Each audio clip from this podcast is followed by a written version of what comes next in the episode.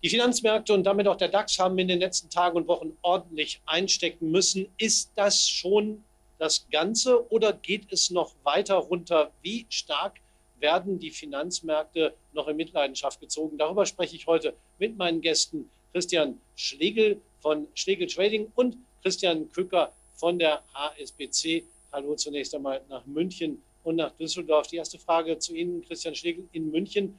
Ähm, wie weit kann es denn noch runtergehen? Also ich bin der technische Analyst und bei mir habe ich erst ein Niveau von 13.200 bis 300, wo ich eine sinnvolle Unterstützung habe.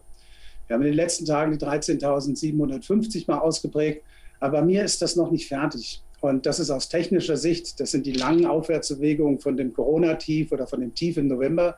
Und das ist bei mir ähm, zwischen 13.200 und 13.300. Bis dahin kann ich mir durchaus vorstellen, dass das noch geht. Klingt nicht viel, ist aber doch schon noch eine Wegstrecke. Es hört sich ja auch ein bisschen so an, als wenn wir das meiste nach unten schon hinter uns hätten. Äh, Christian Köckler, wie schätzen Sie die Lage ein? Naja, also ich bin durchaus der Meinung, dass ähm, im Verlauf auch jetzt, den man natürlich auf der geopolitischen Ebene sehen muss, durchaus auch noch größeres Unbill uns bevorstehen kann. Und ähm, die Stop-Niveaus, äh, die Christian Schlegel genannt hat, äh, finde ich durchaus plausibel. Ähm, ich würde aber vielleicht auch noch weitergehen und den Anlegern auch noch ein weiteres Niveau mit an die Hand geben wollen, nämlich 11.450 Punkte. Ähm, das ist dann schon noch deutlich weiter, aber wenn wir mal äh, noch große Vorsicht walten lassen, dann ist das auch ein Niveau, was man im Blick haben sollte, denn dann das ist der Tiefpunkt aus der zweiten Corona-Welle im Oktober, November 2020, wo wir diese zweite Welle im DAX dann äh, nachvollziehen konnten. Und ähm, das wäre aus meiner Sicht jetzt das naheliegendste Stop. Und wenn man wirklich ein, ja, ich nenne es mal vorsichtig Katastrophenstop sehen möchte, dann ist das weit, weit weg bei 8600 Punkten, da verläuft ungefähr der Buchwert vom DAX. Aber wie gesagt, das ist jetzt wirklich die dunkelste, die dunkelste Annahme. Ansonsten in der Reihenfolge, wie Christian Stegel ähm, die Niveaus genannt hat und dann vielleicht noch als großer Vorsichtsbereich dann eben der Bereich um 11.450 Punkte.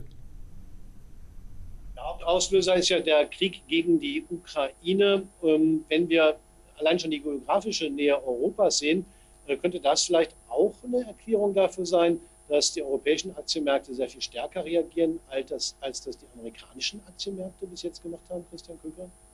Ja, das glaube ich schon. Ähm, es ist natürlich so, dass die, die Verbindungen vielleicht auch hier auf der wirtschaftlichen und auch nicht nur, nicht zuletzt natürlich auch auf der Grund der geografischen Nähe etwas stärker zu sehen sind. Ähm, unsere Abhängigkeit von der Energie, die hinlänglich diskutiert wird, ist auch einfach größer. Ähm, der Faktor Psychologie spielt da dann auch natürlich noch eine große Rolle. Und man muss natürlich auch sehen, dass die USA jetzt im Begriff sind, anzufangen, ihre Inflation zu bekämpfen. Da, wird, äh, da werden Zinsschritte nach oben erwartet. Das sind Dinge, die dann dort in den USA die Belastungsfaktoren vielleicht sind, aber ähm, momentan muss man halt auch sagen, dass die höheren Zinsen dann eben vielleicht auch dafür sorgen, dass der Dollar nochmal attraktiver wird. Also ich glaube, dass die USA auch aus charttechnischer Sicht momentan etwas weniger angeschlagen sind als die deutschen oder ganzen europäischen Märkte.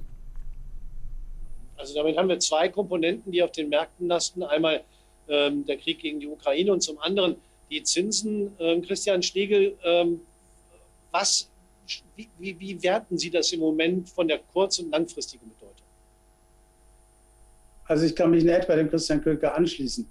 Ähm, zum einen nochmal kurz zu den Amerikanern. Das sind 8000 Kilometer Unterschied zwischen der Ukraine und Washington. Und das ist für mich auch ein Grund. Die sind momentan noch gar nicht richtig involviert. Und gerade auf ihrem Sender habe ich neulich auch gesehen, dass viele gar nicht wissen, wo die Ukraine ist. Der Nasdaq beispielsweise hat ja sehr viel verloren in den letzten Wochen, deutlich mehr erstmal als der DAX. Aber der ist auch seit Freitag schon wieder 9% gestiegen. Die Werte, die richtig verprügelt wurden, wie ähm, Facebook oder Meta-Plattform Meta oder Nvidia und so, die sind ja alle schon wieder am Kommen. Ähm, was die Zinsen angeht, äh, stimme ich auch mit überein. Wir hatten ja gestern das, die Sache, dass wir nur 0,25 Prozent angehoben werden in Amerika. Also es gab schon eine ganze Reihe Stimmen im Markt, die sagten, na, die machen jetzt gleich mal Nägel mit Köpfen und machen 0,5 Prozent. Deswegen trat auf einmal eine Beruhigung auf. Auf einmal haben wir jetzt ein paar Wochen Zeit, bis da überhaupt mal wieder was passiert. Und das ist eine gewisse Sicherheit, die in Amerika hilft. Ich meine auch zu sehen, dass viele Gelder aus Europa abgezogen werden und die Orders in amerikanische Aktien eingepreist oder eingestellt werden. Und vor dem Hintergrund äh, glaube ich also auch, Amerika wird besser laufen ähm, als Europa. Wir sind einfach näher dran. Eine interessante Erkenntnis, die man diese Woche sehen konnte, in dem Moment, äh, als gesagt wurde, beim nächsten Mal wird es mindestens 25 Basispunkte, also 0,25 Prozent nach oben geben, ist der Dow Jones sogar gestiegen, Christian Köcker. Ähm, wie ist das eigentlich zu erklären gewesen? Ja, die Zinserhöhungsdebatten, die sind ja allgegenwärtig schon seit Monaten und deswegen ist das, wie man so schön sagt, auch schon eingepreist, dass die Zinsen erhöht werden, ist ausgemachte Sache. Die Frage ist ja eigentlich nur noch im Verlauf des Jahres, äh, wie viele Zinsschritte werden wir jenseits des Atlantiks erleben. Und äh, ein Zinsschritt in Höhe von 25 Punkten ist gewisserweise die kleinste Einheit, die dort dann aus dieser Sicht die Märkte belasten kann. Also ist das eigentlich dann aus Sicht derer, die weiterhin vom billigen Geld profitieren wollen, insbesondere natürlich auch die Unternehmen, die hohe Verschuldungen haben, also die sogenannten Growth-Werte, vielfach die Tech-Aktien. Das heißt, für die ist es eben positiv, wenn die Zinserhöhungen kleiner ausfallen, wenn die später ausfallen. Ja, das sind im Grunde natürlich alles für diese Sichtweise positive Effekte. Und man wird natürlich auch sehen müssen, wie stark wird der Ukraine-Konflikt auch die Zinserhöhungsfantasien der amerikanischen Notenbank FED eben dann auch vielleicht beeinflussen. Ja, denn das kann man natürlich jetzt nicht völlig außen vor lassen, dass dadurch die gesamte Weltwirtschaft ja auch äh, ins Wanken gerät, weil durch die Sanktionsmaßnahmen natürlich auch der freie Handel jetzt einfach eingeschränkt wird. Amerikanische Unternehmen ziehen sich auch aus, aus Russland zurück. Auch wenn das für die nicht die, die größten Märkte sind, wird es ja keinen Vorteil äh, finanzieller Natur daraus geben. Das sind ja richtige Entscheidungen der Haltung wegen. Aber natürlich wird das auch amerikanische Unternehmen treffen. Und deswegen wird man auch aus Sicht der Notenbanken hier diese Umstände nicht ignorieren können und da weiterhin ganz klar auf Sicht fahren müssen, in Abhängigkeit davon, wie sich diese ganze schreckliche Situation dann auch weiter entwickeln wird. Und, äh, genau das äh, ist genau das, was sich viele Anleger jetzt fragen, was nämlich die richtige Strategie ist. Ähm, Christian Schlegel, ähm, Sie haben vorhin schon gesagt, Sie rechnen eben durchaus noch äh, mit weiteren Rückgängen, die ja noch begrenzt wären. Ähm, ist jetzt schon der Zeitpunkt zu überlegen, wann man wieder einsteigt oder sollte man erstmal an den Seitenlinien bleiben und abwarten? Seitenlinie ist ja grundsätzlich auch eine Position. Long ist eine, Short ist eine und Seitenlinie auch. Was ich gemacht habe, ist am Dienstag und am Mittwoch habe ich also klitze, klitze Kleinigkeiten gekauft. Und zwar bin ich in den Bankensektor rein, weil in den letzten, was war das jetzt, drei Wochen, seit 20. Äh, Februar, sind die Banken rund 32 bis 35 Prozent gefallen. Wenn der DAX gar nicht so viel gefallen ist, 13 Prozent. Und ähm, ein Kollege, den Sie mal hatten, der auch Ihren Vornamen hat, der hat mal ein Buch geschrieben, Fallen oder Greife nicht in das fallende Messer. Und ich glaube, dass bei den Banken jetzt das Messer schon ziemlich tief ist. Deswegen kaufe ich nicht die volle Position, sondern ich gehe mit dem Ausdruck, was ich mal geprägt habe, den Schnüffelstücken rein, um reinzuriechen, um mich da einzufinden in den Werten. Und gerade die Banken, die jetzt also einen sehr guten Start hatten in dem Jahr, also zum Beispiel eine Deutsche Bank von 10 auf 14,5 oder die und die Credit hoch auf 16,5, die haben halt jetzt schon heftig verloren. Deswegen sammle ich ganz, ganz langsam ein, aber ich muss mich nicht beeilen. Also die nächsten, die ich kaufe, das ist wahrscheinlich erst bei dem Niveau um 13.200, aber auch dann ist die Position noch nicht voll, weil das, was Herr Köker gesagt hat mit den 11.800, das ist eben diese ganz wichtige Unterstützung, die wir hatten aus äh, November, Anfang November letzten Jahres, aus der zweiten Corona-Welle, also Börsenwelle. Ähm, das kann passieren die, wir hängen ja mit unseren Augen an euren Untertiteln, die wir auf dem Fernsehen sehen. Und das kann sich innerhalb von Sekunden, Minuten, kann sich das ganz erheblich ändern. Deswegen äh, absolute Vorsicht und höchste Disziplin ist hier angesagt für Anleger und auch für Trader. Sie haben eine ganz wichtige Branche angesprochen, äh, die Banken, denen man ja auch nachsagt, dass sie tendenziell eher davon profitieren, wenn die Zinsen steigen. Haben Sie, ähm, Christian Schlegel, noch andere Branchen, die Sie jetzt eher auf der Kaufliste sehen als andere? Also zum Beispiel eine Lufthansa hatte auch ein recht gutes Jahr oder Fraport beispielsweise. Und Fraport ist jetzt gefallen von 68 auf 55. Auch da fange ich ganz langsam an. Mir ist es völlig klar, dass, ähm, dass das schwieriger wird für die. Oder auch Kerosin bei, bei Lufthansa, ist mir völlig klar. Aber irgendwann muss ich anfangen. Aber auch hier sind das wirklich nur diese berühmten Schnüffelstücke. Das sind vielleicht fünf Prozent dessen, was ich haben will. Einfach nur, um dabei zu sein bei dem Markt. Weil wenn ich so eine Aktie habe, dann bin ich aufmerksamer und schaue da näher hin. Wenn ich nur auf den Chart schaue, verliere ich irgendwann das Interesse. Ich muss dabei sein, aber das wirklich nur mit Kleinstigkeiten. Das ist im positiven Sinn. Und was mir momentan ein bisschen Sorgen macht, ist die gesamte Autoindustrie. Und äh, da bin ich also noch gar nicht bereit, irgendwo irgendetwas zu kaufen. Das kann auch eine ganze Ecke runtergehen. Was ich zum Beispiel nicht wusste, ist, dass die Kabelstränge sehr viele in der Ukraine hergestellt werden. Das war mir so nicht bekannt. Und wenn ich jetzt auch sowas wie Continental sehe, fällt auch deutlicher als der Markt. Äh, gefallen darf mir das nicht. Also das heißt, ich bin eher Reise und ähm, also das sind dann so Hotels und Fluggesellschaften, Reise und Banken positiv, bin aber für die Autos tendenziell eher negativ.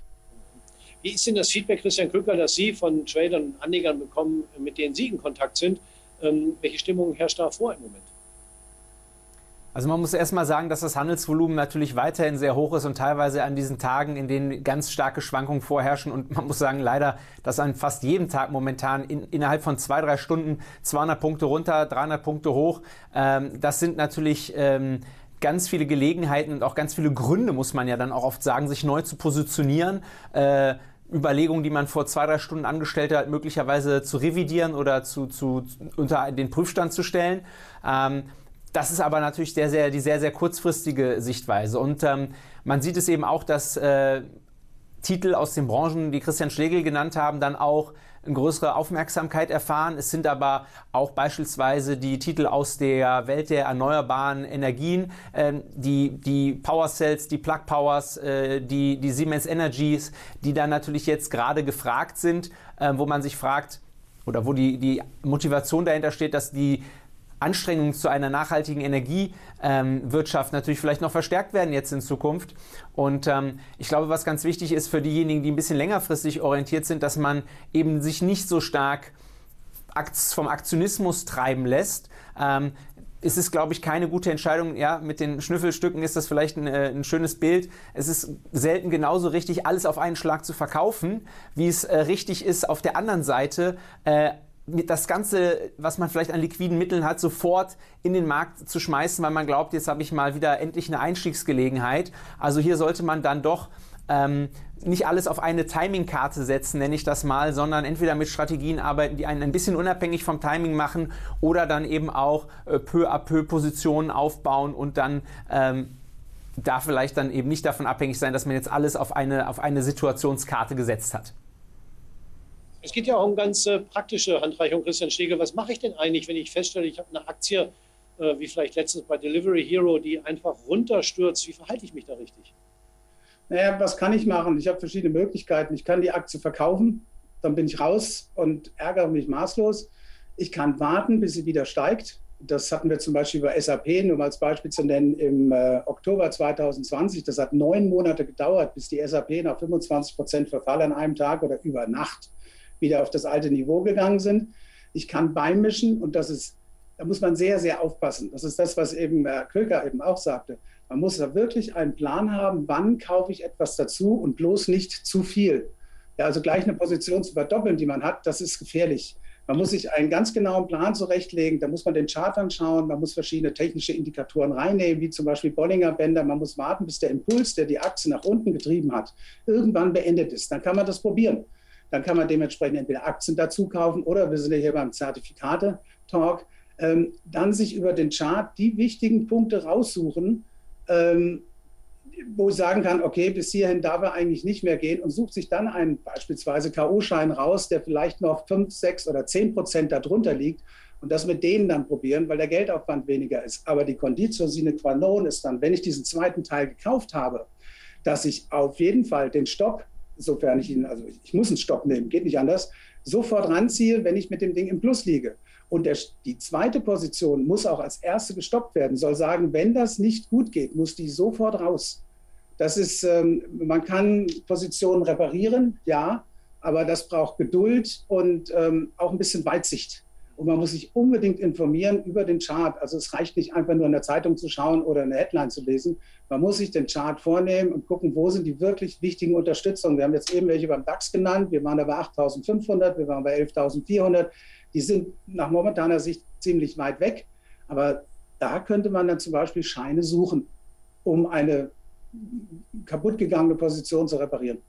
Ich würde noch mal gerne nachhaken bei dem, was Sie sagten, nämlich zu gucken, an welcher Stelle man vermuten kann, dass vielleicht der Tiefpunkt erreicht ist. Das versuchen ja viele, das ist fast schon so eine sportliche Herausforderung, obwohl es in seltenen Fällen genau klappt. Aber äh, Sie haben es so ein bisschen angedeutet, vielleicht in ganz einfachen Worten. In welcher Methodik gehen Sie da vor, um das äh, zu lokalisieren? Ich schaue mir erstmal den Trend an. Der ist natürlich jetzt momentan nach unten gerichtet. ähm, je nachdem, welche Zeiteinheit. Ich unterscheide da ganz klar zwischen Christian Schlegel als Trader oder als einer, der anfängt zu investieren. Machen wir jetzt mal den, der anfängt zu investieren. Und ich liege jetzt irgendwo 5 oder 10 oder 15 Prozent hinten. Da muss ich dann, das Zweite ist, ich suche mir die Chartpunkte raus. Wo sind wirklich wichtige Punkte? Nehmen wir mal das Beispiel Deutsche Bank, weil es eben angesprochen hat. Die ging von 10 auf 14,5. Jetzt sind sie gestern schon wieder 9,99 gewesen. Dieser ganze Bereich von 9 zu 10, also von 9 Euro zu 10 Euro, ist so eine, wie ich das nenne, Soft Landing Area. Da dürfen sie reintauchen, aber viel mehr dürfte eigentlich nicht passieren. So, dann schaue ich auf die sogenannten Bollinger Bänder, weil die zeigen mir optisch, was die Volatilität macht. Sind sie weit, ist die Volatilität hoch. Sind sie enger, ist sie tiefer. Momentan sind die sehr hoch. Aber wenn jetzt nach so einem stärkeren Verfall von 32 Prozent bei der Deutschen Bank in den letzten Tagen das obere Band, also dass der entgegengesetzte, die Richtung ist runter, das entgegengesetzte Band die Richtung dreht, dann ist das für mich ein Signal, hat die, das Momentum, die Akzeleration hört erstmal auf. Hier kann sich eine Unterstützung bilden. Und das ist so bei mir im Bereich 9,90 zu 10,10. Dann schaue ich natürlich auf verschiedene mathematische Indikatoren. Also ich nehme jetzt so ein Trendfolgermodell wie MACD. Ich schaue aber auch auf Oszillatoren, die ich dann gescheit einstellen muss. Und wenn die von einem überverkauften Zustand in den überkauften drehen, in Verbindung mit diesen Bollinger Bändern, ich nenne das bei mir so einen Fünf-Punkte-Plan, dann ist die Chance, dass ein kurzfristiger Boden erreicht ist, auf jeden Fall gegeben. Und dann probiere ich das aber mit einem sehr, sehr engen Stopp. Ja, also da gibt es sicherlich äh, viele Ansätze. Das ist auch auf jeden Fall ein sehr interessanter. Christian Köker, äh, nun werden Sie natürlich sagen, als jemand, der äh, aus einem Zertifikate-Emittentenhaus äh, kommt, ähm, ist Ihnen doch egal das Timing, weil ich kaufe einfach ein Discount-Zertifikat, oder? Ja und nein. Also das, was wir ja gerade von Christian Schlegel lernen, ist, glaube ich, zunächst einmal, dass man einen Plan braucht und dass der Plan nicht sein kann, dass man sich eben nur eine Sache anschaut. Ja, also eine Headline, ein Chart, sondern hier werden verschiedene Informationen gesammelt und zu einer Gesamtmeinung äh, verdichtet, die dann eine Entscheidung fundiert möglich machen. Und ich glaube, das ist immer ein guter Ansatz. Und ich glaube natürlich, dass man unterscheiden muss, auch aus unserer Sicht als Zertifikatanbieter, was machen die Anlegerinnen und Anleger?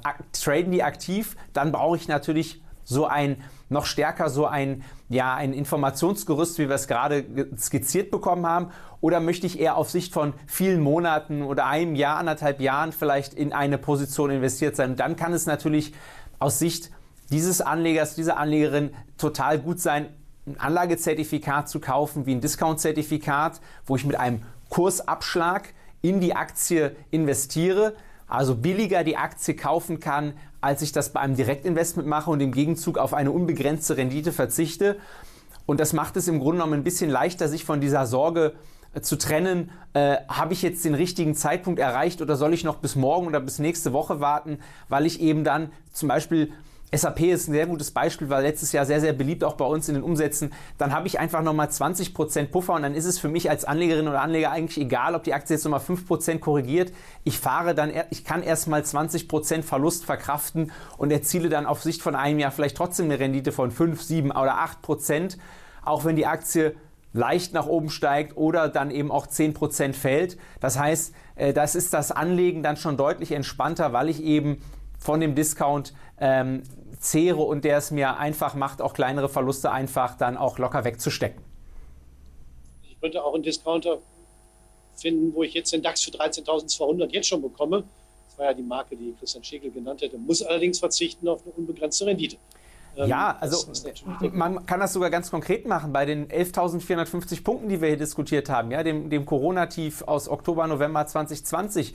Also wenn ich einen Discounter auf den DAX nehme, der bis Jahresende läuft, und den, Bas also den Cap auf 11.450 Punkte aussuche, dann habe ich also jetzt einen Discount von 20, 21 Prozent. Das heißt, der Markt kann 21 Prozent fallen bis in dieses Niveau, ohne dass ich Verluste mache. Beziehungsweise, wenn er über 11.450 Punkten am Jahresende steht, der DAX, also wenn dieses Corona-Tief hält bis zum Dezember, dann erziele ich momentan damit eine Seitwärtsrendite von 5%. Das heißt also, ich kann, wenn ich sage, bis zum Jahresende bin ich jetzt mit 5% zufrieden, kann ich das möglich machen mit einem Discount-Zertifikat auf den DAX, obwohl ich dann auch 20% Puffer habe. Und das zeigt einfach gerade, dass die Schwankungen, die wir hier eingangs diskutiert haben, diese starken Intraday-Schwankungen, aber auch die starken Schwankungen der letzten Tage eben genutzt werden können für sehr, sehr gute risikoaverse für defensive Konditionen auch bei, bei solchen Produkten fürs Depot? 5% äh, hört sich natürlich gut an, aber ich denke mal, für einen Trader ist es nicht unbedingt so viel, Christian Schlegel. Ähm, nee, nee, das ist nicht so viel. Ich, ich, mag die Idee, ich mag die sehr. Und man darf ja nicht von jedem Anleger erwarten, dass er die ganze Zeit hier vor der Mühle sitzt. Man ist jetzt relativ viel vor dem, vor dem äh, Bildschirm, aber äh, ich finde, das ist eine ganz hervorragende Idee. Überhaupt keine Frage. Also ich habe das so nicht ausgerechnet, was jetzt Christian Köcker eben gesagt hat, aber es gefällt mir. Für einen Trader der Markt bietet sensationelle Chancen. Ja, wir haben es gerade eben gesagt, äh, in ein, zwei Stunden ein, zwei, 300 Punkte. Ja, das geht auch teilweise. Gestern habe ich innerhalb von zehn Minuten YouTube-Film gemacht. Da waren wir 14.000 oben, 13.900 unten und wieder 14.000 oben. Und das war eine Geschichte von acht Minuten. Es ist hier, die Disziplin ist wirklich gefragt. Und ich werde mal gefragt, wie groß ist mein Stopp? Der ist in ruhigeren Phasen 30 Punkte im Index jetzt und der ist bei diesen Phasen 50 Punkte. Ich muss halt wirklich versuchen, aufgrund dieses Fünf-Punkte-Plans, den ich genauso über den Tag hinaus benutzen kann, wie aber auch für den 10 Minuten, halben Stunden Handel, äh, da gucke ich genau nach den gleichen Sachen. Und wenn ich es schaffe, ein Signal zu finden, und die Geduld muss ich haben, denn der Markt, der ja, wie soll ich sagen, veräppelt einen ganz gerne hier. Auf einmal zieht er hoch und man denkt, oh, das war jetzt irgendwie was Gutes und auf einmal fällt er wieder 100 Punkte runter. Deswegen, da muss wirklich alles passen. Ich mache vielleicht drei Trades am Tag, mehr ist das nicht. Aber dann auch sofort den Stop nachziehen und dann kann man aber relativ gut, wenn man immer wieder den Stop weiter nachzieht, kann man solche Bewegungen mit 100, 200 Punkten machen. Aber der Stopp muss eng dabei sein ja, und man muss am Bildschirm bleiben. Absicherung ist für Sie dann ja nicht unbedingt ein Thema, weil wenn sind sie entweder drin oder sie sind draußen, aber eine Absicherung brauchen sie da eigentlich nicht. naja gut, ich jetzt selbst als Trader, ich habe keine Position über Nacht, also nicht im Index. Bei Einzelwerten, wie gesagt, habe ich angefangen, Kleinigkeiten, eben diese Schnüffelstücke zu kaufen. Beim Index ähm, werde ich ganz bestimmt keine, keine Übernachtposition machen. Das kann mir 500 Punkte bringen, das kann es aber auch kosten. Das ist mir einfach das Risiko nicht wert. Das ist Zockerei, das ist Spekulation. Und ein Spekulant ist ein Tier auf einer dürren Weide. Das brauche ich nicht, weil während des Tages gibt es schon Chancen. Und vielleicht sind es auch nur drei oder vier Stück. Und nein, da hätte ich nicht, da mache ich gar nichts. Aber wenn ich eine Position hätte, vielleicht um das von vorhin noch mal ein bisschen anzuführen, die wirklich jetzt deutlich schief liegt, gibt es für mich eine weitere Möglichkeit. Ich kaufe einen Put. Äh, wenn jetzt eine Aktie 10 Prozent über Nacht verliert, dann kaufe ich halt einen Put, der weiter weg liegt. Dadurch friere ich die gesamte Position ein. Wenn die Aktie fällt, verliere ich am Put. Wenn die Aktie steigt, gewinne ich an der Aktie. Aber ich friere es ein, bis der Markt sich ein bisschen beruhigt hat. Und das kann drei, vier, fünf Tage dauern. Bei SAP, weil wir eben das Beispiel hatten, hat es damals sechs Tage gedauert, bis der Verfall von 125 auf, ich glaube, es war 91, bis der gebremst wurde. Das waren sechs Handelstage. Und diese Zeit muss man einfach dann auch warten. Und für einen Daytrader sind das halt dann ein, zwei, drei Stunden vielleicht. Also ein extrem beweglicher, dynamischer Markt im Moment, der eben zuhauf Chancen für Trader bietet, aber eben auch Chancen für Anleger, die genau diese Unsicherheiten ausnutzen und bereit sind, nicht unendlich viel zu verdienen, aber ein bisschen mehr Sicherheit haben, zum Beispiel mit Discount-Zertifikaten. Viele Möglichkeiten also an diesem Markt im Moment. Ich bedanke mich für das Gespräch, Christian Schlegel in München und Christian Köcker in Düsseldorf.